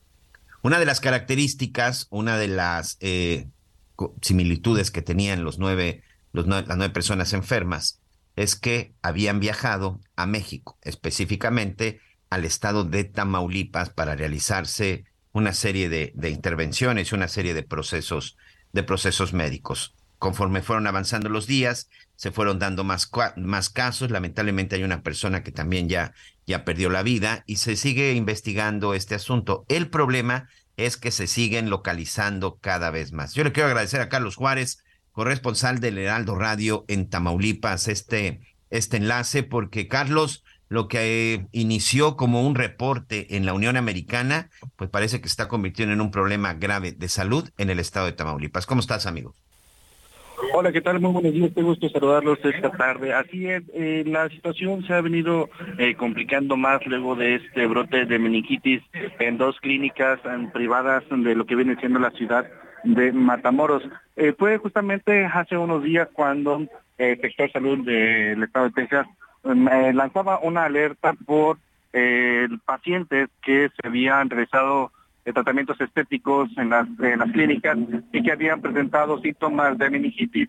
Hasta el momento, eh, lo que viene siendo la Secretaría de Salud de Tamaulipas a cargo del doctor Vicente Navarro confirma que son cinco los eh, contagios confirmados de meningitis. Todas son mujeres de entre 18 y 53 años de edad, las cuales están justamente eh, hospitalizadas tanto en el nosocomio Pumarejo, en el siglo XXI y otros más en lo que viene siendo el sector privado. Pero además de esto, la Secretaría de Salud Federal mencionaba que hay al menos 23 eh, casos que podrían estar catalogados también como sospechosos dentro de estos cinco que ya están confirmados. Sin embargo, eh, lo que también se ha dado a conocer es que hay más de 500 personas que se sometieron a tratamientos estéticos en estas dos clínicas que actualmente se encuentran clausuradas. A estas personas que les he estado tratando de localizar a través de llamadas, a través de mensajes e incluso el sector salud de Tamaulipas ya los busca en sus casas. Hasta el momento se han realizado al 60% de estas personas, de las cuales en algunos mínimos casos se han presentado síntomas y son justamente esos los que se están analizando. Hay que señalar que el día de ayer la CUEPIS interpuso una denuncia de hechos ante la Fiscalía General de Justicia del Estado para deslindar las responsabilidades pertinentes luego de este brote de meningitis.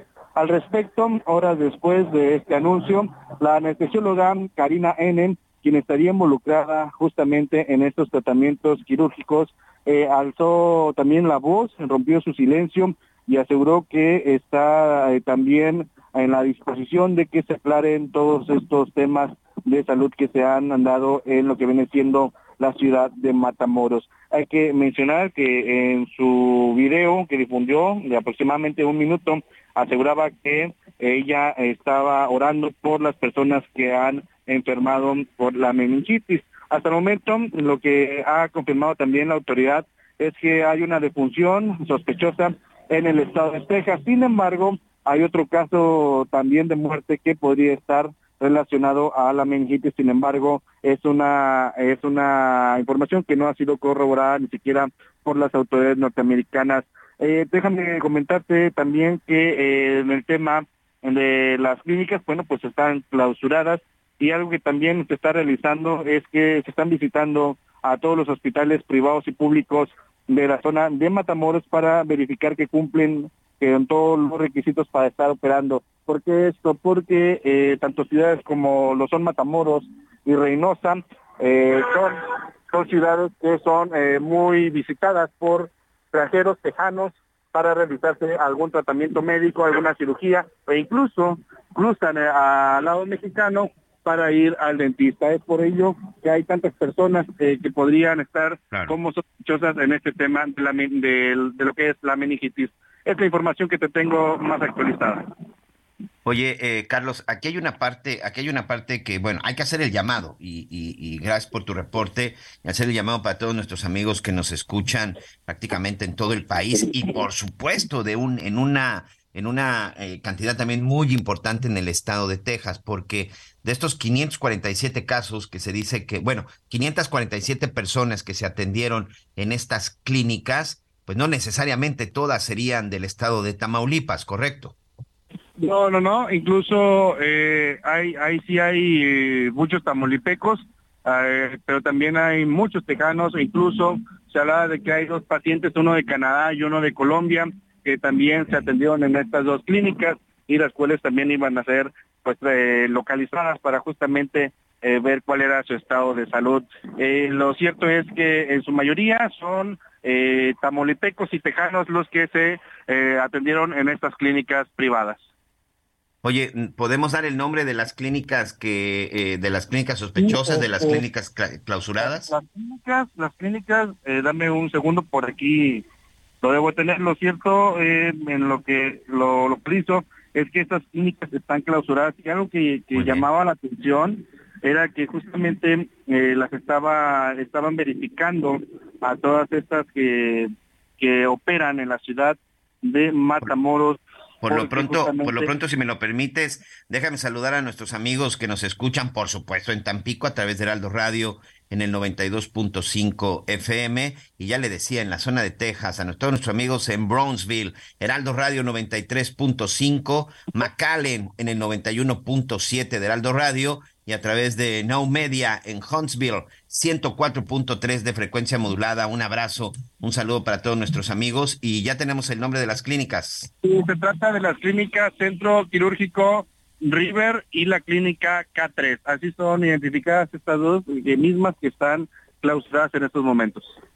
El llamado es el siguiente. Si usted se atendió en la clínica K3 y el Hospital Central eh, Quirúrgico en de Riverside, también en la zona de Matamoros, del 1 de enero al 13 de mayo, por favor, repórtese con las autoridades de salud. ¿Hay algún número para que la gente pueda llamar, Carlos?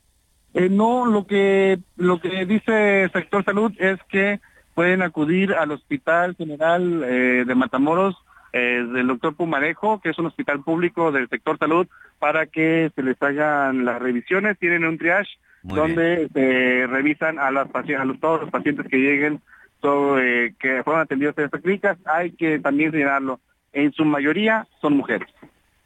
Muy bien, bueno, pues ahí está, ahí está el aviso, vamos a estar muy pendientes y sobre todo si usted de pronto detecta pues ciertas ciertos malestares en el tema de la meningitis normalmente empieza con una cuestión de altas temperaturas de fiebres hay que atenderse por favor y si usted estuvo por esta zona o sabe de alguien que estuvo en esta en este hospital en estas clínicas privadas en esas fechas hay que reportarlo inmediatamente. Carlos Juárez amigo te mando un saludo gracias.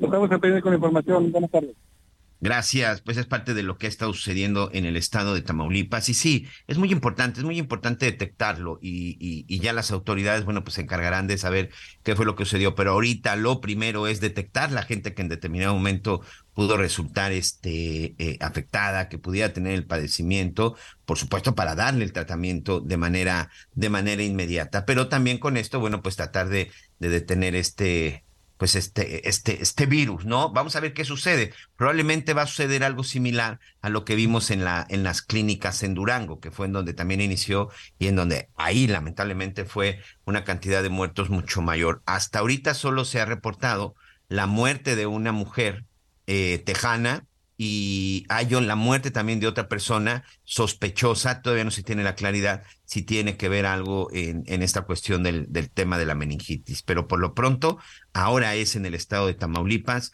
más de 547 personas se atendieron, le repito cuáles son precisamente las clínicas, es la clínica K3 y el Hospital Central Quirúrgico Riverside en la ciudad de Matamoros, Tamaulipas. Si usted conoce a alguien que se atendió en estas clínicas privadas del 1 de enero al 13 de mayo de este año, por favor, hay que notificarlo y por favor, hay que estar muy pendiente. Bueno, vamos a hablar de otros temas. El día de ayer, el primer encuentro, Tigres contra Chivas. ¿Qué le pareció el partido? A mí en lo personal me pareció muy aburrido, pero como aficionado de las Chivas, me parece que salió un buen resultado, pero pues sigue quedando mucho a deber de pronto el fútbol mexicano, mi querido Edgar. ¿Cómo estás, Edgar Valero? Hola Miguel, ¿cómo estás? Buenas tardes, quiero saludarte. ¿Está por allá Anita también? Sí, sí, sí. Bueno, ahorita, ahorita se enlaza con nosotros porque está por ahí en el centro medio, medio complicado, pero te saludamos con mucho gusto. Ah, muy bien, muy bien. Pues sí, este, pues totalmente de acuerdo contigo, Miguel. El, el tema de, del partido de ayer, que lleva un toque de intención muy interesante de parte de Paunovic, el director técnico de las Chivas, que después de sufrir en el partido ante Atlas y de sufrir en el partido ante el América, en los juegos de ida, ayer apostó por neutralizar a un equipo plagado de estrellas, plagado de jugadores de gran calidad individual, y le salió la jugada, Miguel. Sí, definitivamente, porque eh, haber sacado ese empate. Regresamos, no sé si tiene algo que ver de que él no está muy acostumbrado al tema de las liguillas.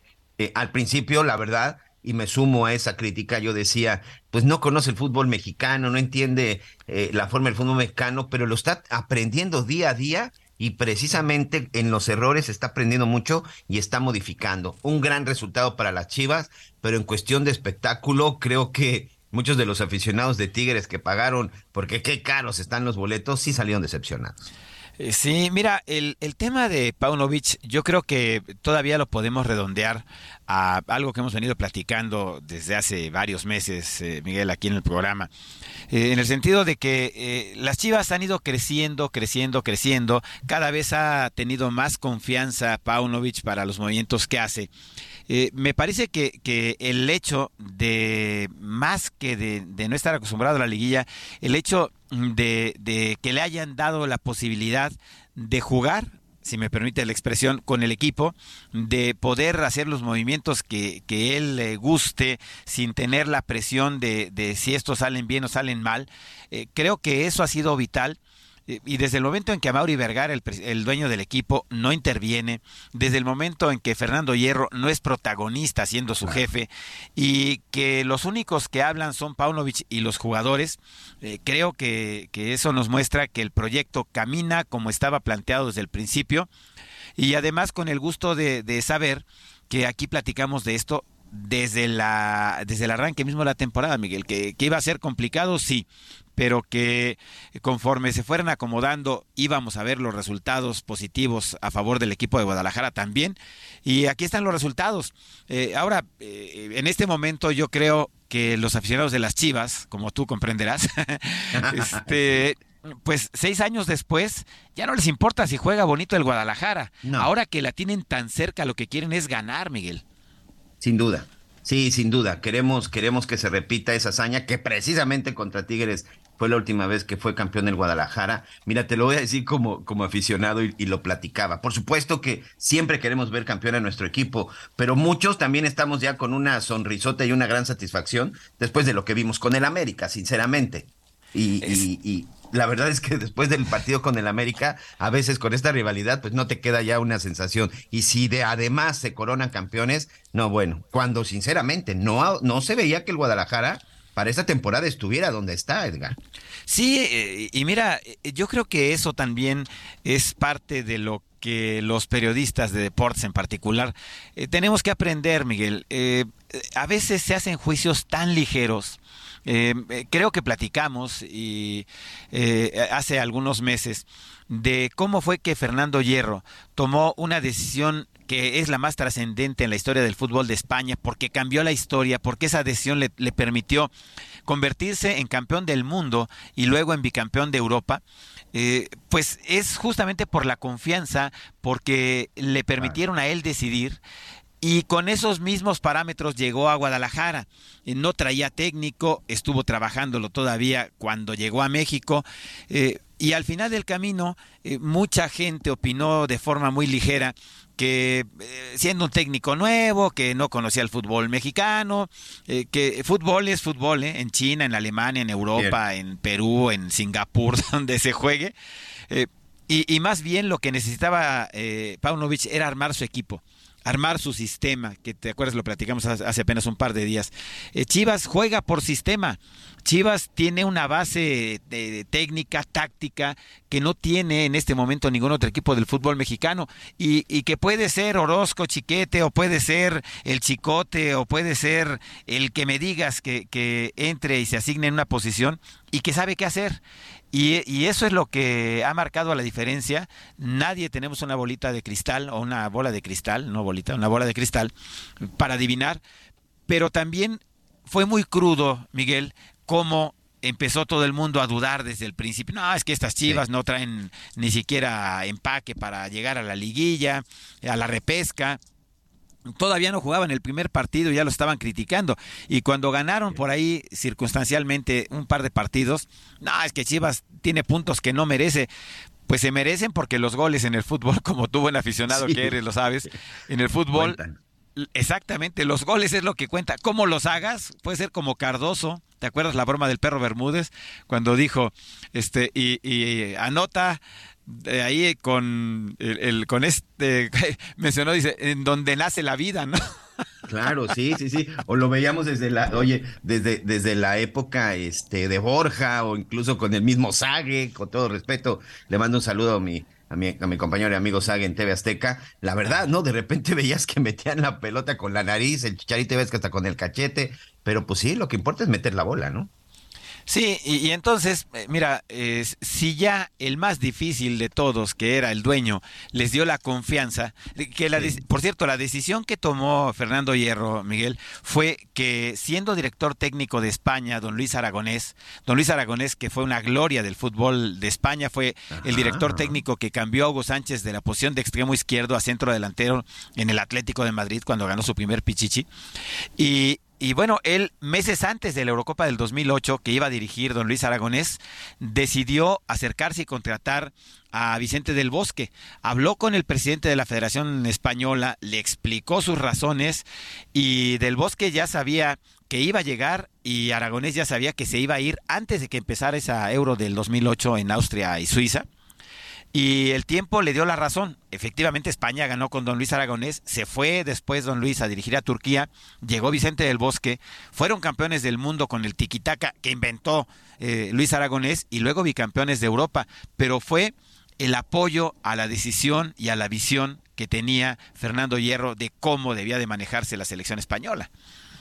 Y además, qué gran mensaje están mandando en este caso, ¿no? Esperemos que lo entiendan muchos presidentes y muchos dueños de club. Si tú contratas a un director técnico, déjalo que haga su trabajo, déjalo que haga su champa.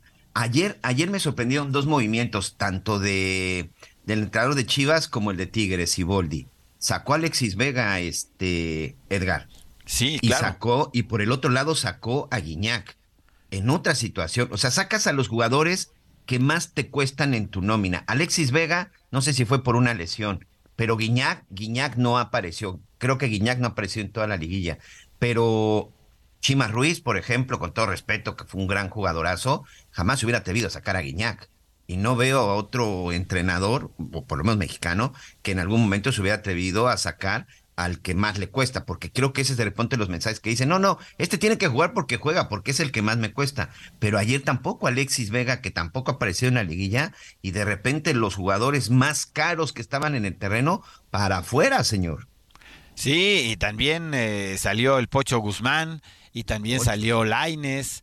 Eh, que eh, pues de una forma u otra, aunque el Pocho Guzmán le ha pasado lo mismo que a, Alexis, que no ha gravitado durante la liguilla, eh, al final de cuentas fue el gran propulsor del equipo tapatío durante la primera parte de la temporada, capitán, goleador, vamos, líder auténtico, y bueno, decide Paunovic sacarlo.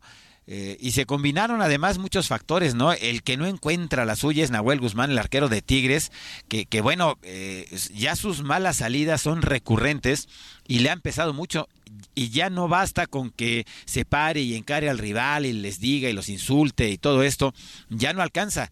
O sea, Nahuel Guzmán el, eh, el próximo domingo cuando se juega el partido de vuelta en la cancha del estadio de las Chivas en Zapopan, eh, va a tener una presión que no tuvo en el volcán.